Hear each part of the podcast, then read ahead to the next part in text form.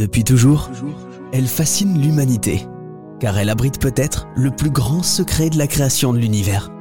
La nébuleuse d'Orion. C'est également le sujet qui occupe le quotidien d'Olivier Bernet, un astrophysicien toulousain passionné et un des premiers scientifiques à avoir pu exploiter les données du télescope révolutionnaire James Webb. Il vient d'ailleurs de sortir un livre à ce sujet. J'ai eu la chance d'échanger quelques mots avec lui. L'idée pour moi, c'était de raconter pas seulement euh, la science, mais aussi de raconter l'aventure scientifique.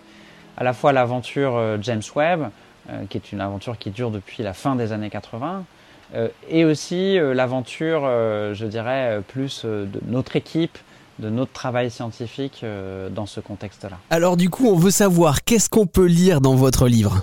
Ben, C'est un livre qui déjà essaye de parler de manière assez simple, euh, et, essaye de, raconter comment se fait la science, comment, qu'est-ce que c'est que le travail d'un astrophysicien, quelles sont les coulisses de la mission James Webb avec euh, des, tas d'anecdotes sur comment se sont passées les choses, nos relations avec la NASA, comment la NASA gère la communication. voilà, il y a tout un tas d'anecdotes que j'ai essayé de mettre au fil de, de, cette aventure. Et puis il y a aussi voilà, le récit de cette découverte scientifique que nous avons faite.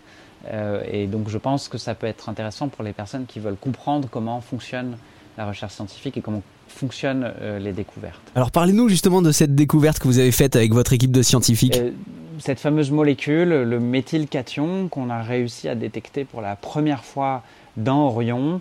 les gens la cherchaient depuis très longtemps parce qu'on pense que cette molécule qui contient du carbone est une des premières étapes dans ce qu'on appelle la chimie organique.